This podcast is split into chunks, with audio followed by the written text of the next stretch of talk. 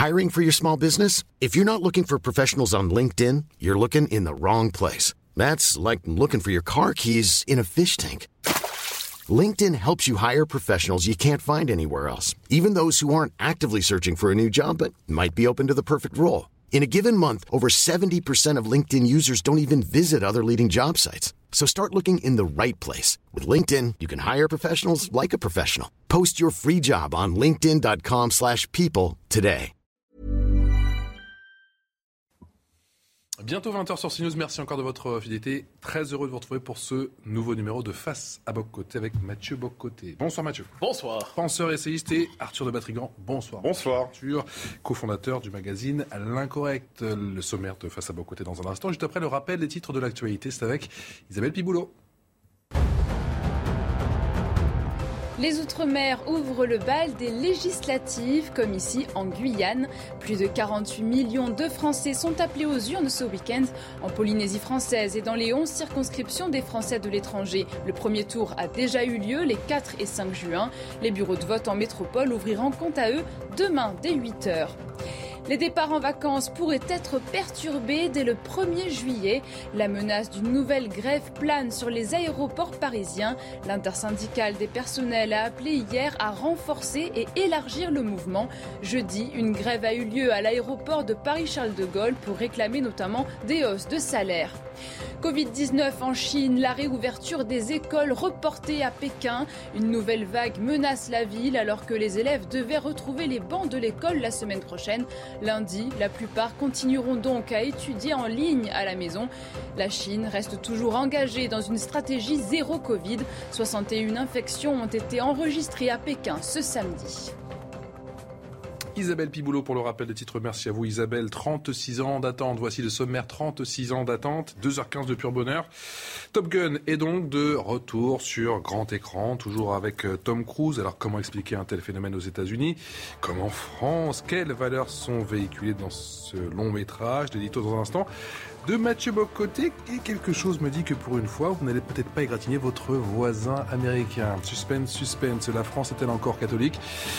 Question, interrogation, Mathieu, après que le Vatican a suspendu les ordinations du diocèse de Fréjus-Toulon, que s'est-il passé? Des explications dans un instant. Et puis aider l'Ukraine, c'est une priorité absolue, c'est en tout cas le sentiment de Pierre Conessa, l'ancien haut fonctionnaire auteur de Vendre la guerre, le complexe militaro-intellectuel aux éditions de l'Aube, est l'invité de face à Boc Côté. Voilà pour le sommaire, mais tout d'abord, on parle de liberté d'expression, plutôt de Liberté sans expression, c'est le titre du dernier ouvrage de Christine Kelly. Oui, je me permets d'en dire un mot simplement, euh, parce que j'ai le plaisir de travailler avec Christine Kelly tous les soirs, du lundi au jeudi à Face à l'info, et j'ai lu son livre, et ce qui est intéressant, c'est que c'est non seulement un plaidoyer pour la liberté d'expression, comme on en trouve plusieurs, mais c'est une illustration d'une incarnation de la liberté d'expression. C'est non seulement une défense, c'est non seulement une, une, affirmation, une argumentation, mais on voit une vie qui s'exprime, qui se déploie sous le signe de cette liberté d'expression, sans concession et dans l'existence donc avec les combats que ça implique, pas simplement la théorisation de la chose, mais l'incarnation de cette bataille. Et je m'en serais voulu de ne pas saluer ce livre qui est à la fois autobiographique et, et aussi un essai. Donc je m'en serais voulu de ne pas le souligner, en dire grand bien. Donc Liberté sans expression de Christine Kelly. Et on embrasse bien sûr Christine que l'on retrouve avec plaisir. Ce sera ce lundi soir à partir de 19h en direct à vos côtés. Bien évidemment sur CNews, on parle de ce phénomène Top Gun, Top Gun, 36 ans d'attente tout de même, Top Gun Maverick. Et donc le comeback d'un certain Tom Cruise sur grand écran, ça avait été présenté, on s'en souvient, l'avant-première sur euh, au Festival de, Cannes. Et je crois comprendre, mon cher Mathieu, que vous faites partie de la catégorie des, enthousiastes. Ah oui, absolument. Et pas simplement sur le mode euh, je l'attendais depuis 36 ans, je n'irai pas jusqu'à dire ça. Mais le bonheur immense de retrouver ce film. Bon, d'abord, pour toute une série de raisons euh, qui relèvent du, vous savez, le, plaisir de la mélancolie, le plaisir de la nostalgie, les plaisirs d'enfance. Si vous regardez le film, je vous donnerai, je, me prendrai pas pour un critique de cinéma, je laisse ce travail tout à fait honorable à mon ami Arthur qui le mène très bien dans l'incorrect. Mais je dirais simplement que c'est le plaisir, d'abord et avant tout, effectivement, effectivement une forme de d'un monde d'avant qui a existé dans le cinéma. C'est une représentation de ce qu'était un film avant l'espèce de moralisation intégrale du cinéma, de la culture, avant le déploiement du politiquement correct avant l'espèce de conformisme idéologique qui domine les temps présents. Mhm. Donc, il y, a, un enthousiasme aux États-Unis, il faut le noter, en, France aussi. Mhm. Et c'est pas simplement parce qu'on a le plaisir de voir Tom Cruise piloter un avion de chasse ou tout ça. Ça, ça va, on peut, on peut passer au bout de trois minutes. Mais je dirais que toutes les valeurs qui sont aujourd'hui à la mode dans le monde contemporain. Toutes les espèces de, on pourrait dire les antivaleurs même, c'est-à-dire la déconstruction, le, refus de l'autorité, euh, le refus du courage, le refus de l'engagement, euh, l'espèce de doute euh, qui est un doute majusculaire qui s'applique à tout déconstruire, à tout détruire, à tout dissoudre. Mais l'ensemble de ces antivaleurs sont absolument absentes de ce film. Comme si, en quelque sorte, on se retrouvait avec ce qu'aurait été le monde d'hier s'il s'était, avec tous ses défauts, on s'entend, s'il s'était poursuivi jusqu'à aujourd'hui il y a toute une série de thèmes. Vous savez, il y a des thèmes fondamentaux. Dans, on parle d'un film américain, j'en suis bien conscient. Mais, mais, mais, mais, mais, mais, il y a toute une série de thèmes comme l'amitié, la rédemption, le courage, l'engagement. Euh, donc, au-delà, ou grâce au fatras hollywoodien, eh bien, je dirais qu'on se retrouve devant une œuvre qui, finalement, euh, avec des moyens immenses, est en dissidence avec les temps présents, mais avec les moyens immenses des temps présents, et comme je le dis, avec certaines valeurs qui méritent justement de retrouver leur place dans la vie publique. C'est-à-dire que grâce à Top Gun, vous allez euh, arrêter de critiquer les États-Unis? Non, non, pas jusque-là. non, non, pas jusque-là, parce que je dirais que ce sont les États-Unis d'avant-hier. Hein. C'est-à-dire, ce sont les États-Unis. Ah. On peut en penser grand. Il y a des choses à critiquer les États-Unis du 20e siècle, il n'y a pas de doute là-dessus. Mais on se retrouve néanmoins, euh, je dirais, de manière presque. Encore une fois, avec les moyens du cinéma contemporain, avec les moyens immenses de l'Empire américain, on se retrouve avec la défense de, valeurs, c'est peut-être pas le bon mot, mais de principes de, de représentation du monde qui sont assez traditionnels finalement. Je vais vous donner quelques exemples. L'honneur, tout simplement. L'honneur, c'est-à-dire cette idée qu'il y a des choses sur lesquelles on ne transige pas, une forme d'engagement existentiel. Donc on n'est pas ici devant des espèces d'individus liquéfiés comme nos contemporains qui en viennent à se demander mais qui je suis, est-ce que je suis vraiment ci, est-ce que je suis vraiment ça, et est-ce que ça vaut la peine de se battre pour le drapeau, et d'ailleurs en dernière instance, est-ce que ça vaut la peine de se battre pour quoi que ce soit? Non, on se retrouve avec une figure qui ne doute pas un instant de son identité et qui, sous le signe de l'honneur, accepte de se battre pour une cause qui va de soi pour lui. Il y en a d'autres. La camaraderie, la belle camaraderie. Nous sommes dans l'époque de l'atomisation sociale, de l'atomisation sociale intégrale. On ne croit plus aux... Alors, un ami aujourd'hui, c'est un lien Facebook. Hein. Or, la figure de la camaraderie, l'authentique camaraderie qui se noue à travers des épreuves partagées. Des épreuves partagées, c'est-à-dire tous ensemble, on va se battre, mmh. ça va donner quelque chose, ça crée un lien fondamental. Eh bien, cette camaraderie, qui est une vertu elle traverse l'histoire du cinéma américain dans différentes formes. Pensez à la Société des poètes disparus. On pourrait donner d'autres exemples où elle est mise en scène. Et eh là, on retrouve cette forme classique de la camaraderie, mais je le dis encore une fois, c'est la camaraderie sans les espèces de petites, vous savez, les, amitiés mesquines des temps présents, où au même moment on est amis, au même moment on poignarde dans le dos. Non, on est cette espèce d'amitié, et là je vais user d'un mot euh, non autorisé aujourd'hui, cette amitié virile des temps d'hier, qui sont presque sous le signe de camaraderie, mais presque un esprit de chevalerie. C'est quand même pas si mal. J'ajoute, j'ajoute la figure du maître et de l'élève. Ah, c'est important, sur le maître et l'élève. C'est-à-dire, dans la société égalitaire absolue qui est la nôtre aujourd'hui, où chacun doit se construire son propre savoir à coup de recherche Google, l'idée d'un maître qui n'est pas non plus seulement un professeur pontifiant, mais un maître qui lui-même incarne l'exemple. Un maître qui est capable de prendre, vous savez, cette, cette formule, cette idée que je suis le maître, mais pourquoi suis-je le maître? Parce que moi-même, j'étais au front, au combat, dans l'expérience. Je ne fais pas que transmettre un savoir théorique des incarnés, je transmets une expérience du monde. Donc c'est un lien hiérarchique, c'est un lien inégalitaire, à l'origine, c'est le maître et l'élève, mais c'est un lien égalitaire qui se recrée au moment de l'expérience, quand tous ensemble vont à l'offensive. Je ne donne pas le détail sur le film, mais vous devinez, je précise hein, pour tous ceux qui regarderont le film, il y a tous les clins d'œil au premier film. C'est le même film reproduit autrement dans un autre contexte, c'est merveilleux, ça flatte la nostalgie.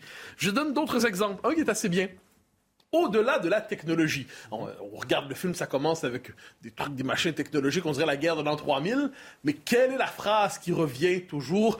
Au-delà de la quincaillerie que vous avez, sais pas si dit bien mieux que ça dans le film, mais au-delà de la quincaillerie, de l'avion, de l'espèce du machin supersonique que vous avez dans les mains, ce qui compte, c'est l'être humain, c'est le pilote, c'est l'homme qui peut dominer la machine, c'est l'homme qui peut dominer euh, les, forces immenses libérées par la technologie aujourd'hui. Toute l'électronique, d'accord. Ben voilà, en, dernière instance, c'est l'homme qui pèse, c'est l'homme qui pèse. C'est quand même pas si mal comme idée. Et la figure du héros, la figure du héros. On est dans une époque justement du anti-héros. On est dans une époque qui célèbre le déserteur, on est dans une époque qui célèbre le fuyard, le petit fuyant. Et eh bien non, qu'est-ce qu'on voit ici? On voit c'est le contraire du déserteur. Et c'est celui qui accepte la plus exigeante épreuve qui mérite finalement qu'on l'admire. Alors prenez tout cela ensemble et oui, vous avez euh, raison d'être enthousiasmé par ce beau film finalement. Et Hollywood au final avait un petit peu tourné le dos à ses valeurs? Ah ben Seigneur Dieu, euh, pas tout le temps, mais globalement quand on regarde ça, il y a des exceptions. Bien sûr qu'il y a des exceptions euh, parce que en dernière instance, il faut rejoindre un public et le public globalement n'a pas les codes du wokisme contemporain. Le public a encore des attentes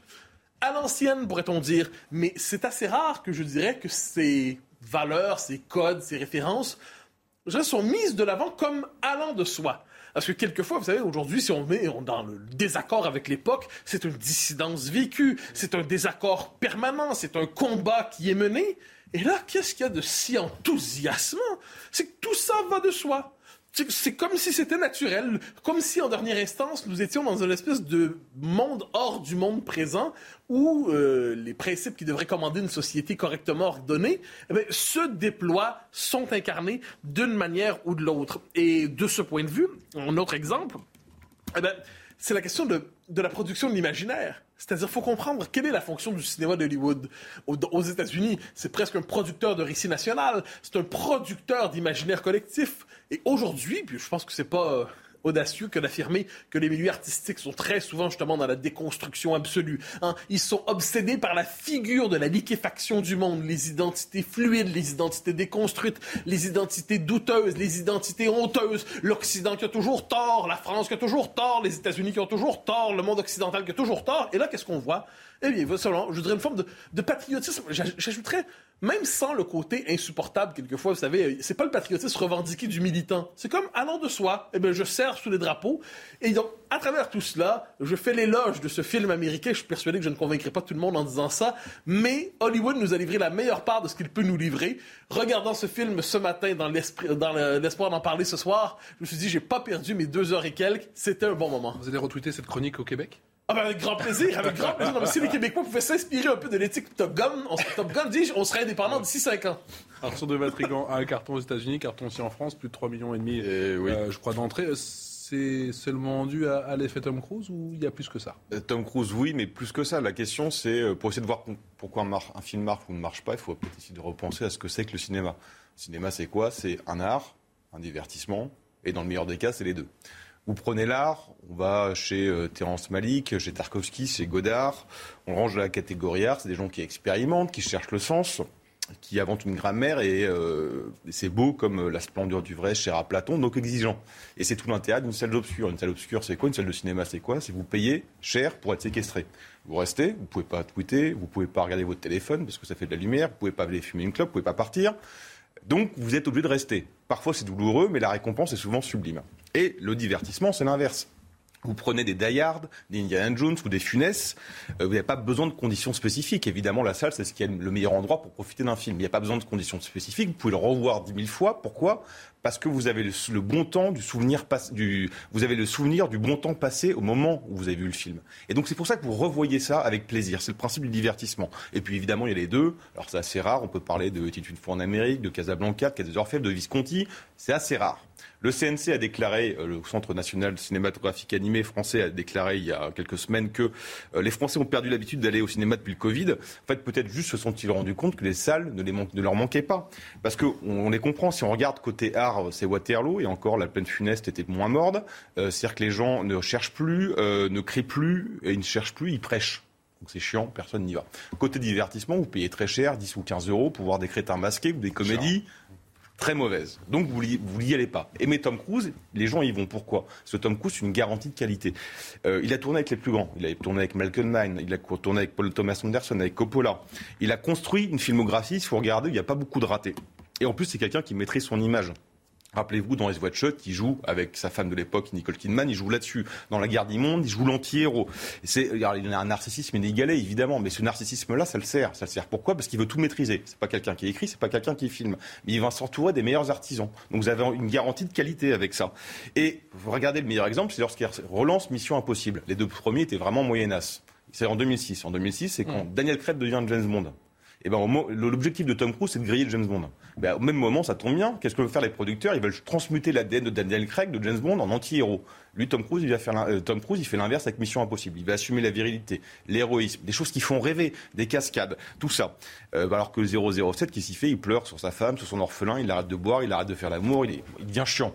Bon, bah Tom Cruise, il fait l'inverse et ça marche. Et comme les, les il prend pas les spectateurs pour des crétins, il ne leur injecte aucune idéologie et en effet, il prend des valeurs universelles qui sont aujourd'hui moquées, critiquées. Mathieu l'a rappelé, la camaraderie, l'honneur, le patriotisme, et le patriotisme, c'est quoi? C'est l'exaltation pour sauver un bien commun, et ça peut très bien marcher en France. On n'a jamais su le faire mais ça pourrait marcher. Des choses comme ça assez simples. Et donc, et si vous regardez, c'est quoi un pilote d'avion? Bah, C'est un chevalier en fait, c'est la même chose. Il chevauche pas un cheval, il chevauche son avion. Et il n'a pas son arme, euh, il n'a pas ses armes sur son, sur son casque ou sur son bouclier, mais il a écrit Maverick sur son avion. Bah, c'est exactement la même chose. Et bah, quand vous faites un truc de qualité, avec des valeurs universelles qui plaisent à tout le monde et qui font rêver, bah, les gens retournent au cinéma.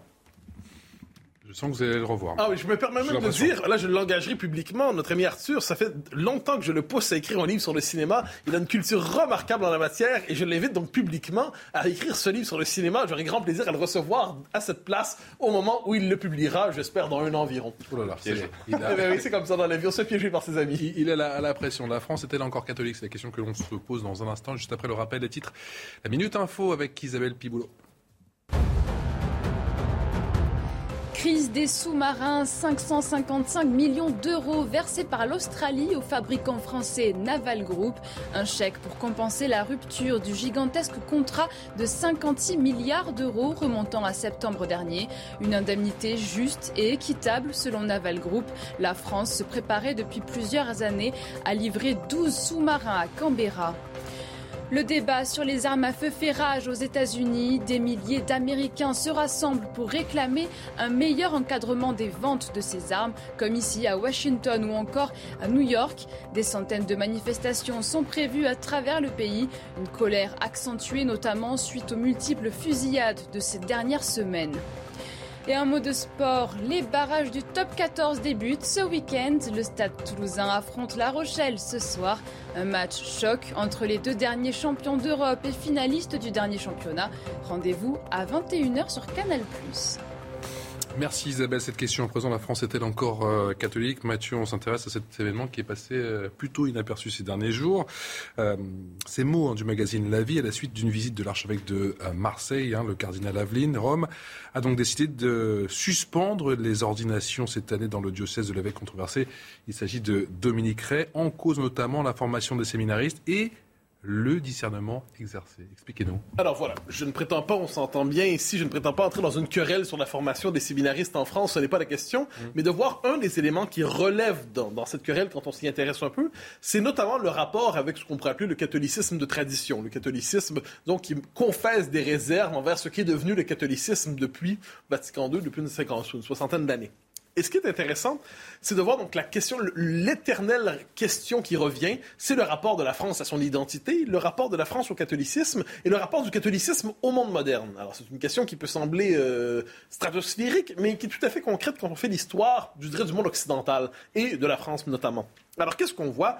Il y a la querelle entre le catholicisme et la Révolution, et ensuite le catholicisme et la République. C'est une querelle qui est toujours reprise. Les deux partis, pour parler en termes politiques, sont assez forts, mais à et ils s'opposent tout au long du 19e siècle, euh, début 20e.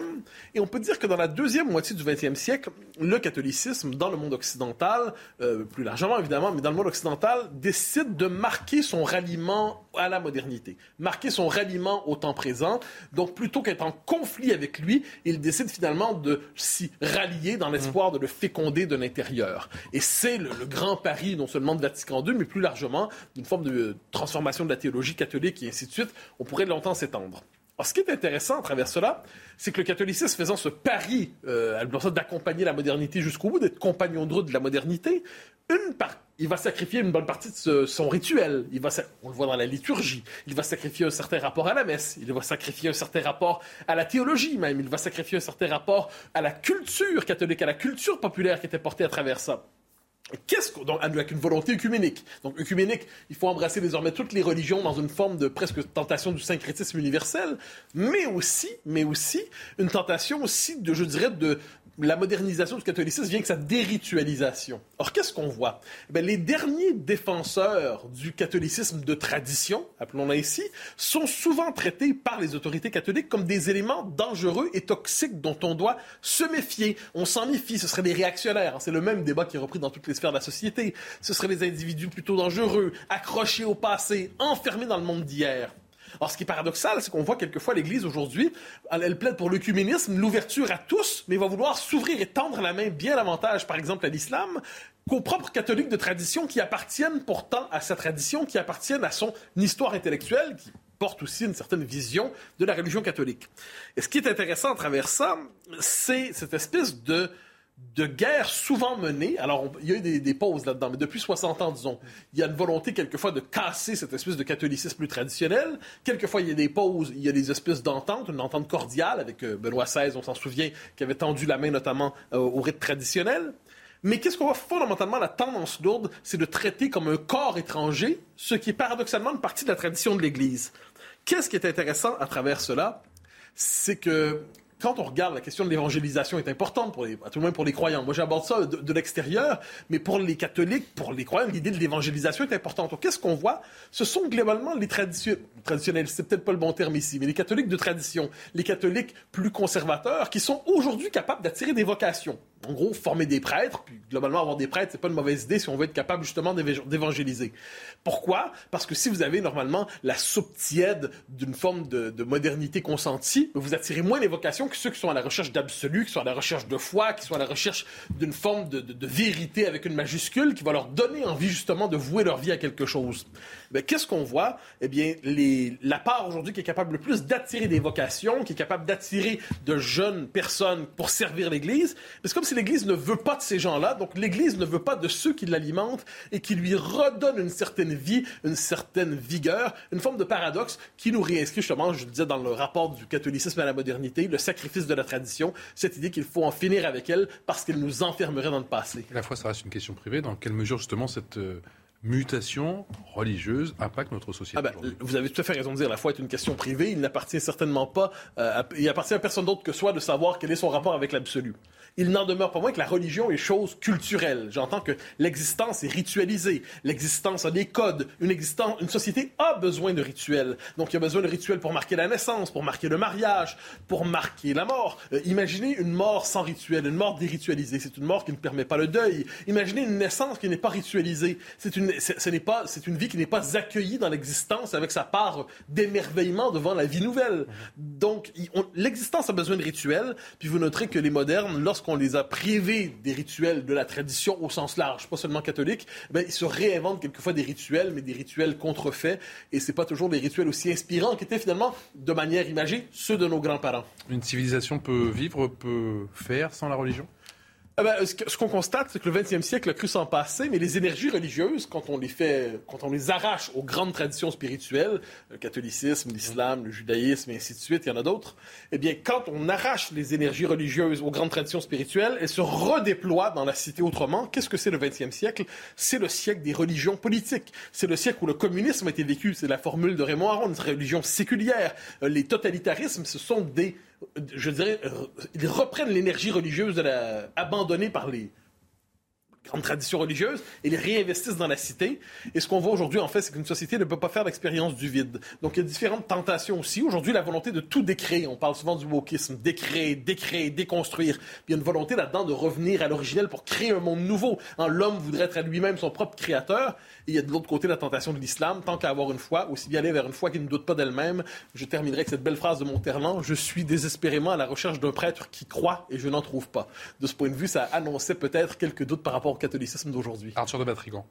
Euh, il y a eu cette affaire-là, en effet, de la suspension des ordinations euh, dans le décès de Fréjus-Toulon, mais il y a eu aussi, au même moment, 48 heures près, euh, une lettre de l'évêque de Toulouse, Monseigneur de Kirimel, qui a demandé à ce que les séminaristes de son diocèse ne portent plus la soutane, je le cite, parce que trop, trop clérical, par pas ajuster à la situation des séminaristes qui restent des fidèles laïcs. Alors, on peut l'entendre sur des jeunes séminaristes, première année, deuxième année, troisième année, mais le problème, c'est qu'il inclut aussi les diacres. Or, un diacre est un clerc, donc ça ne peut pas être un fidèle laïque. Donc, sur l'affaire de Toulon, c'est compliqué parce qu'on ne peut pas savoir. Il y a des voix qui chuchotent en disant qu'il y a un problème de gestion, de discernement, qui sont des vrais sujets. Mais lorsque vous suspendez toutes les ordinations, ça ressemble plutôt à une punition collective.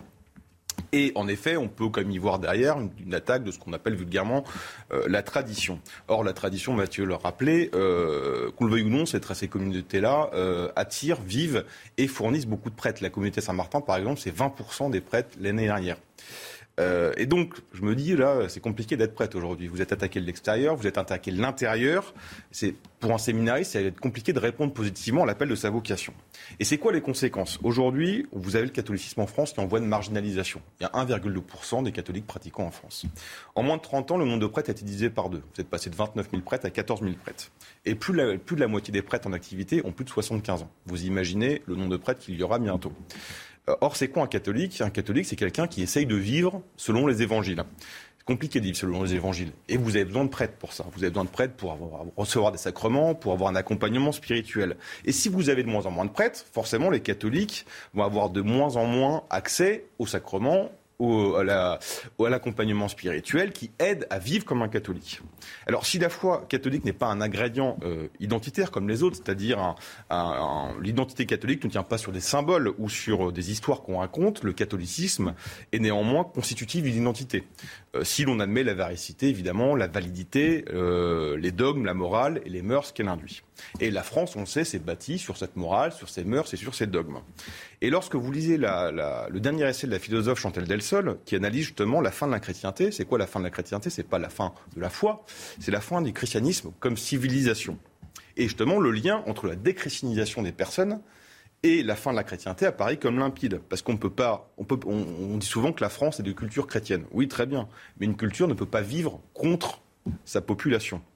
Et la culture chrétienne, et plus particulièrement la culture catholique, ne pourra pas perdurer s'il n'y a plus de catholiques en France. Et comme Mathieu l'a très bien rappelé, euh, on remplace les religions très facilement. Rappelez-vous cette phrase de Chesterton depuis que les hommes ne croient plus, euh, ce n'est pas qu'ils croient plus en rien, c'est qu'ils sont prêts à croire en tout. Aucune société ne peut vivre sans sacré, sans religion. Donc c'est remplacé. Ça peut être le progrès, ça peut être l'écologie, ça peut être autre chose. La différence principale, c'est que vous n'avez plus de transcendance. Et la transcendance, c'est quoi? C'est une promesse. Et quand vous avez une religion sans transcendance, la promesse devient un programme, donc une idéologie. Vous restez avec nous dans un instant. On reçoit Pierre Conessa, auteur de Vendre la guerre. On parlera notamment de l'Ukraine, si j'ai bien compris. Notamment. Notamment. Vous restez avec nous tout de suite. À 20h passé de 28 minutes, on parle de Chuck Norris en plateau. Incroyable, mais vrai. on a tout vu euh, décidément aujourd'hui, bien sûr. Face à Bocoté avec Mathieu Bocoté, avec Arthur de Vatrigan et Pierre Conessa, notre invité. On parle de votre ouvrage dans un instant. Juste après, le rappel des titres avec Isabelle Piboulot. Le mercure va grimper en France dès lundi. La chaîne météo annonce un temps caniculaire, en particulier dans le sud et l'ouest du pays. Des températures qui remonteront en deuxième partie de semaine et qui pourraient se rapprocher des 40 degrés à partir de mercredi. L'adhésion de l'Ukraine à l'Union européenne en discussion. Ursula von der Leyen promet une réponse la semaine prochaine aux ambitions du pays. La présidente de la Commission européenne est arrivée à Kiev ce matin, l'occasion d'échanger avec le président Volodymyr Zelensky et d'affirmer vouloir soutenir l'Ukraine dans son parcours européen. Et en mode sport, en Formule 1, Charles Leclerc s'élancera en pole position du Grand Prix d'Azerbaïdjan demain. Le monégasque a obtenu le meilleur temps des qualifications cet après-midi dans les rues de Bakou, devant le Mexicain Sergio Pérez. Charles Leclerc signe ainsi sa quatrième pole position consécutive, la sixième sur huit possible cette saison et la quinzième de sa carrière. Le Grand Prix est à suivre demain sur Canal+. Demain sur Canal+, et ce sera en clair, bien sûr, sur la chaîne qui est d'habitude cryptée. Mathieu Bocoté, Pierre Connaissant est votre invité. Pourquoi l'avez-vous invité? Parce que j'ai lu son livre « Vendre la guerre, le complexe militaro-intellectuel, dis-je, et c'est un ouvrage particulièrement stimulant, original. C'est-à-dire sur ces questions, normalement, on connaît des thèses attendues, et là, c'est une réflexion tout à fait originale sur la, appelons ça la production de la légitimité guerrière dans les démocraties occidentales. Alors, Pierre Connaissant, bonsoir. Bonsoir. Alors, question première sur le titre. Alors, il y a un clin d'œil à Eisenhower, bien sûr. Le complexe militaro-intellectuel. Qu'entendez-vous par là? Euh, excusez-moi, c'est l'époque qui parle. Voilà, c'est bon. Et donc, euh, alors, je reprends la question. Qu'entendez-vous par le complexe militaro-intellectuel? Le complexe militaro-intellectuel est un concept que j'avais trouvé quelque part, sur lequel j'avais un peu commencé à réfléchir, mais qui me paraît d'autant plus intéressant que on voit bien que, grosso modo, se passe avec la fin de la guerre froide toute une architecture stratégique sur laquelle on a raisonné pendant longtemps, dans laquelle, euh, effectivement, le propos d'Eisenhower sur le, danger que représente le complexe militaro-industriel, parce qu'on est dans une course aux armements. et qui a l'overkilling, enfin toutes ses capacités de détruire plusieurs fois la planète.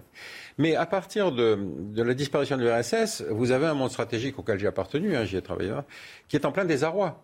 Parce qu'il n'y a plus d'ennemis. Comme disait Arbatov, vous savez, le conseiller de Gorbatchev, il avait dit Je vais vous rendre le pire des services, je vais vous priver d'ennemis. Et c'est vrai qu'il a fallu à ce moment-là produire. Alors c'est venu des États-Unis pour l'essentiel, c'est-à-dire de gens qui effectivement. Rappelez-vous l'idée, euh, le, cloche des civilisations, Huntington. Bon, effectivement, ça paraît une thèse intéressante, sauf qu'il trouve comme stimulant véritablement seulement agressif le monde arabo-musulman et le monde chinois. Bon, vous dites, tiens, c'est bizarre, ça on dirait que c'est préécrit.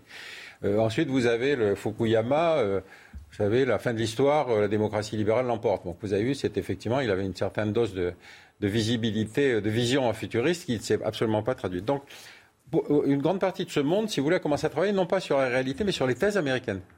Bon, puis il y a eu tout à coup le 11 septembre. le 11 septembre, ça a créé un espèce de désarroi extraordinaire, que vous comprenez bien, puisque les Américains n'avaient jamais connu la guerre sur leur territoire. Le dernier combattant de la guerre de sécession était mort en 55. Donc, ça ne vous fait, pas des souvenirs sur le territoire. le choc traumatique a été tel que, si vous voulez, il s'est passé un phénomène très très drôle. C'est que dans ces gens qui diagnostiquaient la crise, qui réfléchissaient sur la guerre, sont apparus les psys. Pourquoi? Parce que si vous êtes face à un choc traumatique comme celui-là, vous avez deux solutions. Soit vous vous interrogez sur votre propre responsabilité, or il n'en était pas question, et donc les psys sont venus fournir une explication en disant mais attendez, ces gens-là ne sont pas normaux. Et Et c'est ce qu'on retrouve aujourd'hui avec Poutine. Vous avez des tas de psys qui diagnostiquent Poutine en disant il est paranoïaque, il est schizophrène, il est ci, il est ça. Or, Freud a toujours dit qu'il fallait jamais diagnostiquer un malade qu'on n'avait pas rencontré. Mais vous voyez, cette strate-là est un élément d'explication et voire de légitimation de la guerre. évidemment, pour le cas du 11 septembre, on connaît la suite. Alors, vous nous expliquez, et c'est tout à fait intéressant, vous parlez de la production presque d'une industrie du commentaire médiatique euh, d'experts autoproclamés, ou à tout le moins reconnus comme tels, sur la guerre, et qui se substitue un peu, en quelque sorte, aux, authentiques experts de la politique internationale. Et vous nous dites ce qui, ce qui m'a frappé, les gens désormais ne débattent plus de telles situations à partir d'une connaissance réelle, donc euh, en Afghanistan, mm-hmm. au Yémen, au Vietnam, prenez le pays que vous voulez. Ils débattent à partir de principes. Donc la politique internationale est idéologisée et on peut se prononcer sur un conflit euh, trois jours après avoir découvert l'existence d'un pays. Est-ce que je décris, c'est caricatural, mais est-ce que je décris correctement une partie du problème que vous évoquez? Non, c'est vrai que vous avez raison. Le, virage se prend justement à la même date que la disparition de l'URSS, c'est-à-dire la guerre du Golfe. Or, rappelez-vous, la guerre du Golfe, c'est la première guerre post-guerre froide. Les Russes s'abstiennent, donc effectivement, on a un mandat onusien pour aller libérer le Koweït, grande démocratie devant l'éternel, comme, vous le savez, de cet horrible personnage qui était Saddam Hussein, qu'on avait soutenu pendant huit ans dans la guerre contre l'Iran. Donc vous voyez comment on peut basculer d'une catégorie à l'autre. C'était le grand moderniste laïque arabe, et puis ça devient l'horrible tyran. Bref. Pourquoi cette guerre change-t-elle les choses? Pour deux raisons. D'abord parce que c'est la première guerre qu'on va vivre en direct. C'est-à-dire toutes les chaînes de télévision arrivent, font du direct, tous les jours on avait de l'information, et puis tous les jours on disait bah oui, on attend, il se passe ci, il se passe ça, etc. Donc on s'habitue, nous téléspectateurs, à ce que la guerre soit un spectacle. Et la deuxième catégorie, c'est que la victoire pour laquelle toutes les télévisions du monde étaient prêtes, puisque c'était la quatrième armée du monde. On n'a jamais su qui était la troisième. Hein. Bon, c'est la, la quatrième, était classée comme ça. Or, elle est battue en 120 heures. Ça veut dire que vous vous dites, mais alors toutes ces équipes de télévision qui sont arrivées là, c'est fini, la guerre est finie, on ne sait plus quoi faire. Et donc, on part avec l'idée que les armées occidentales sont tellement supérieures à toutes les armées du monde que on est logiquement, on s'auto-légitime, si vous voulez, comme gendarme de la planète. Et donc, on va faire des interventions avec des militaires, mais qui parfois ne sont même pas la guerre. Ça va être de l'interposition, ça va être l'humanitaire, ça va être des tas de choses comme ça. Et c'est là que le complexe militaro-intellectuel va intervenir en disant, mais Attendez, on ne peut pas ne pas. On ne va pas laisser euh, des gens mourir de faim. Donc on vous envoie du militaire en Somalie. Euh, il y avait euh, les Somaliens, comme vous avez pu le constater aujourd'hui, tout le monde se fiche de ce qui se passe en Somalie. Donc cette espèce de crise psychologique et médiatique qui se fait dans les années 93 en disant mais remarquez, c'est pas possible. On ne peut pas laisser piller des convois humanitaires. Donc, on y va.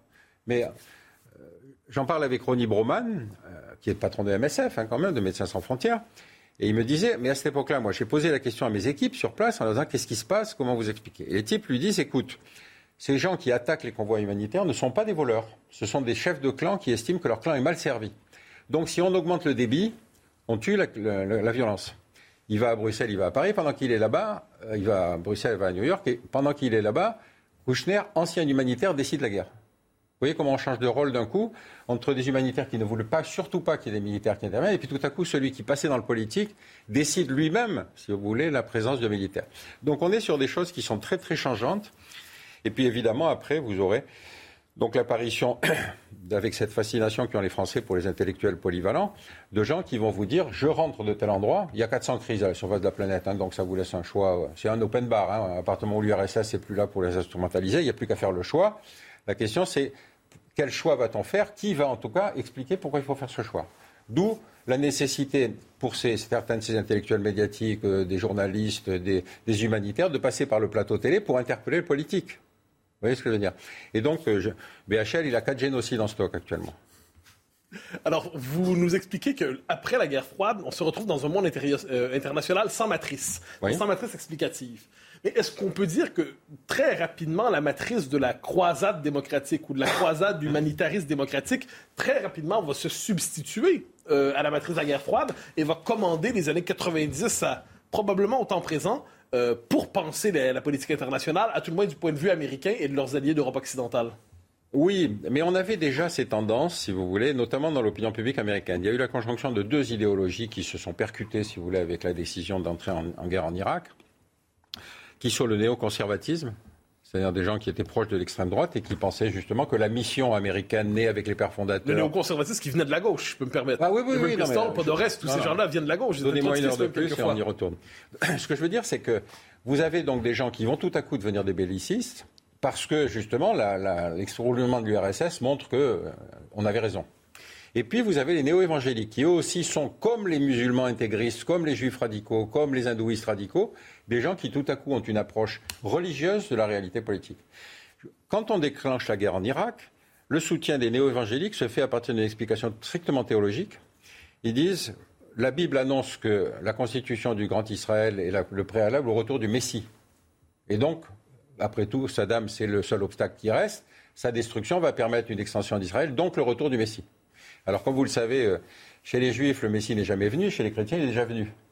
Or, Netanyahou a terriblement besoin de ces gens-là. Mais il ne veut pas se fâcher avec eux. Donc, une fois, dans une discussion qui tournait un peu vinaigre, il leur dit écoutez, le jour où le Messie arrivera, on lui posera qu'une seule question est-ce que c'est la première fois ou est-ce que c'est la deuxième fois que tu viens? Donc, vous voyez, sur le, on est sur des bases intellectuelles qu'on ne comprend plus. On n'est plus dans la guerre froide. Arthur de Matrigan. Euh, alors, vous parliez d'ennemis et notamment euh, le, changement avec l'avènement des démocraties. Euh, justement, est-ce que la nouveauté et le flottement qu'on a vu, en tout cas en France et en Europe, avec la guerre en Ukraine, c'est justement que l'Europe et la France a découvert que le marché comme agent pacificateur, finalement, c'était plus ça marchait pas si bien que ça, et qu'on a découvert justement la notion d'ennemi qui avait un peu disparu, et notamment qu'un voisin pouvait n'était pas forcément un ami, et pouvait même être un ennemi. Oui, c'est-à-dire que, si vous voulez, on a. Euh, je reviens une minute sur la guerre d'Irak parce qu'elle aurait dû nous apporter une leçon dans cette espèce d'euphorie, d'ubris guerrière, si vous voulez, qui a commencé en 80.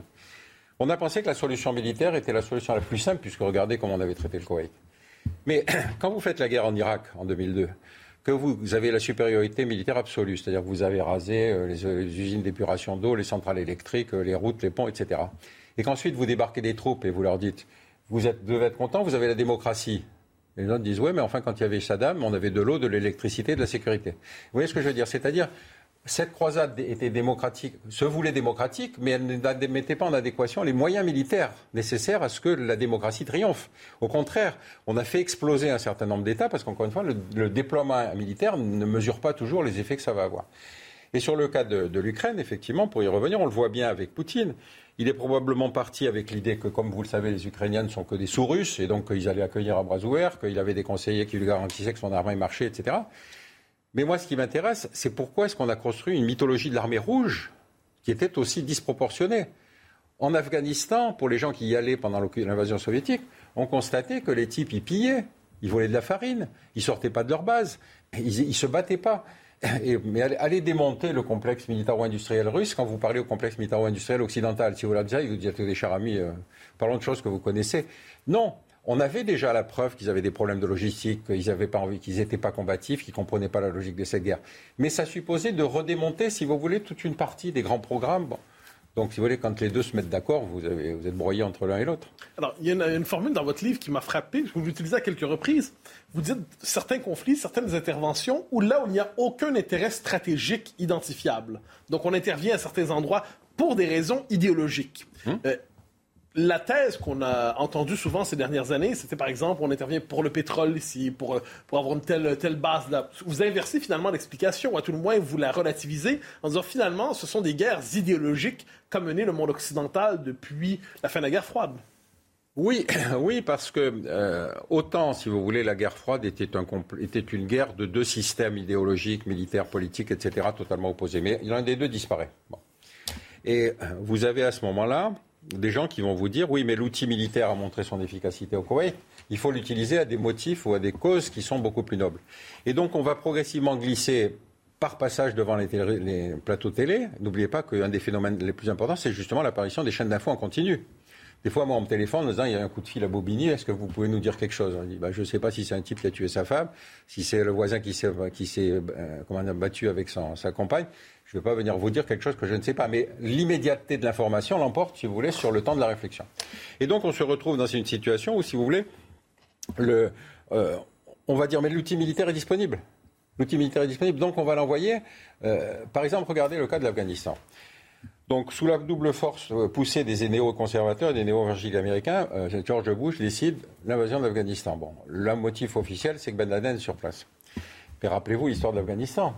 Ils ont, ils ont cassé l'Empire britannique, ils les ont arrêtés dans la Khyber Pass, ils ont battu les soviétiques à la belle époque de l'armée rouge, et puis évidemment, les Américains se disaient, probablement conseillés par des militaires comme ceux de Poutine, qu'ils n'en feraient qu'une bouchée. C'est vrai qu'ils n'en ont fait qu'une bouchée.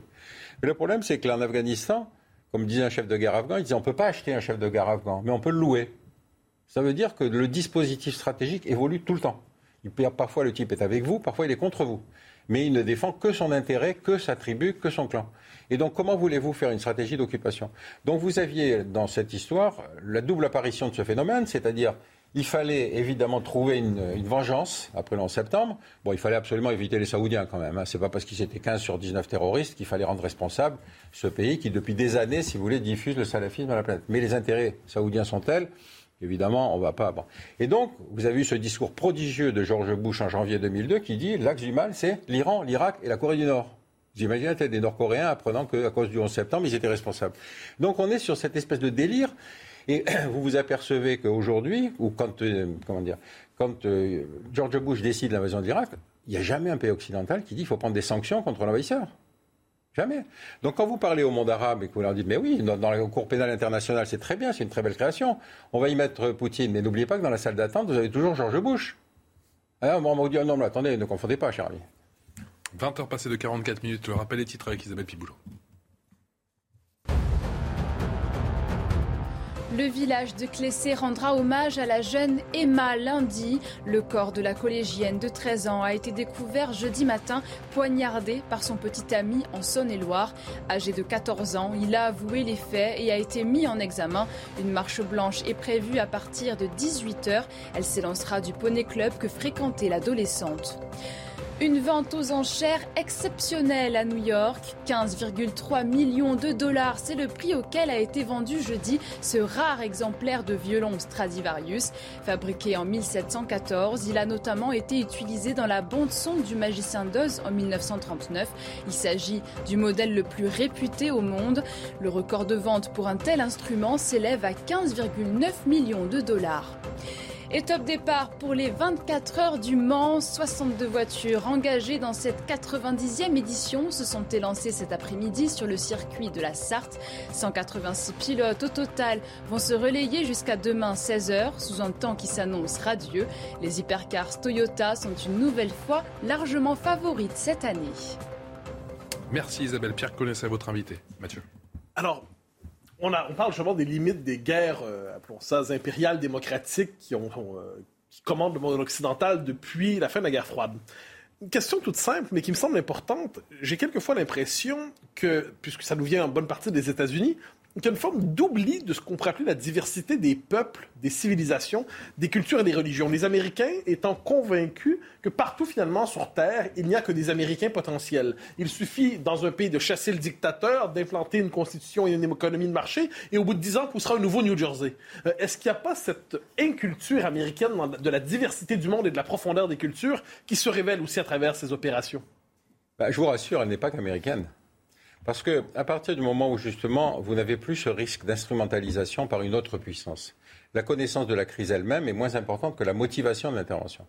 Moi, j'ai participé à des décisions publiques où, si vous voulez, tous les gens qui étaient dans la salle et qui étaient décidés à faire, qui, qui allaient décider une intervention militaire, aucun de ces gens-là ne connaissait le pays dans lequel on allait décider une intervention. Il y avait un seul type qui était là qui n'aurait jamais dû y être. Et il était le seul à connaître le pays. Et quand il est intervenu pour dire si vous déployez vos militaires comme ça, personne ne croira que vous venez pour faire ci ou faire ça, parce que la géopolitique locale que vous ne connaissez pas, c'est qu'il n'y a plus de victimes à sauver. Donc vous voyez, on, se, on pense, on a, on a, tous appris que les décisions publiques étaient des décisions rationnelles, réfléchies, etc. Mais c'est pas vrai.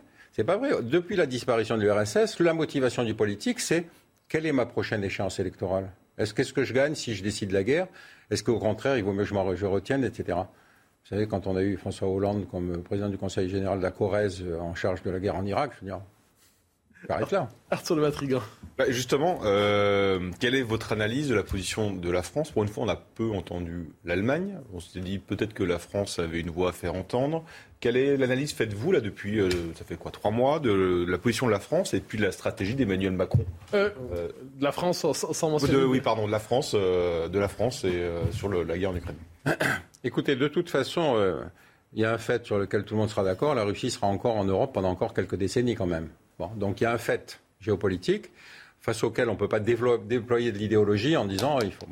Donc je comprends la position du président de la République qui dit mais attendez, il faut de toute façon tenir compte du fait de l'argumentaire de la Russie au-delà du fait de, de l'illégitimité de son invasion. Pourquoi il dit ça? Parce que c'est vrai que, rappelez-vous, euh, on a eu deux guerres mondiales. La première, on a dit l'Allemagne paiera.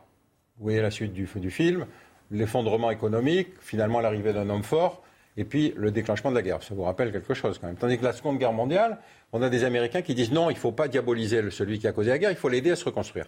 Or, on a adopté vis-à-vis de la Russie la première posture, c'est-à-dire qu'on s'est dit, ils nous ont fait tellement peur qu'il serait temps qu'ils payent un peu.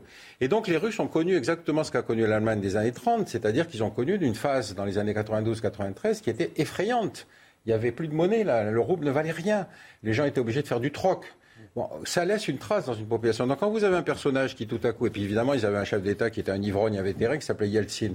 Quand vous avez un type qui arrive au pouvoir, qui justement joue exactement le contraire, sportif, euh, autoritaire, etc., vous comprenez que ça a un écho chez les Russes.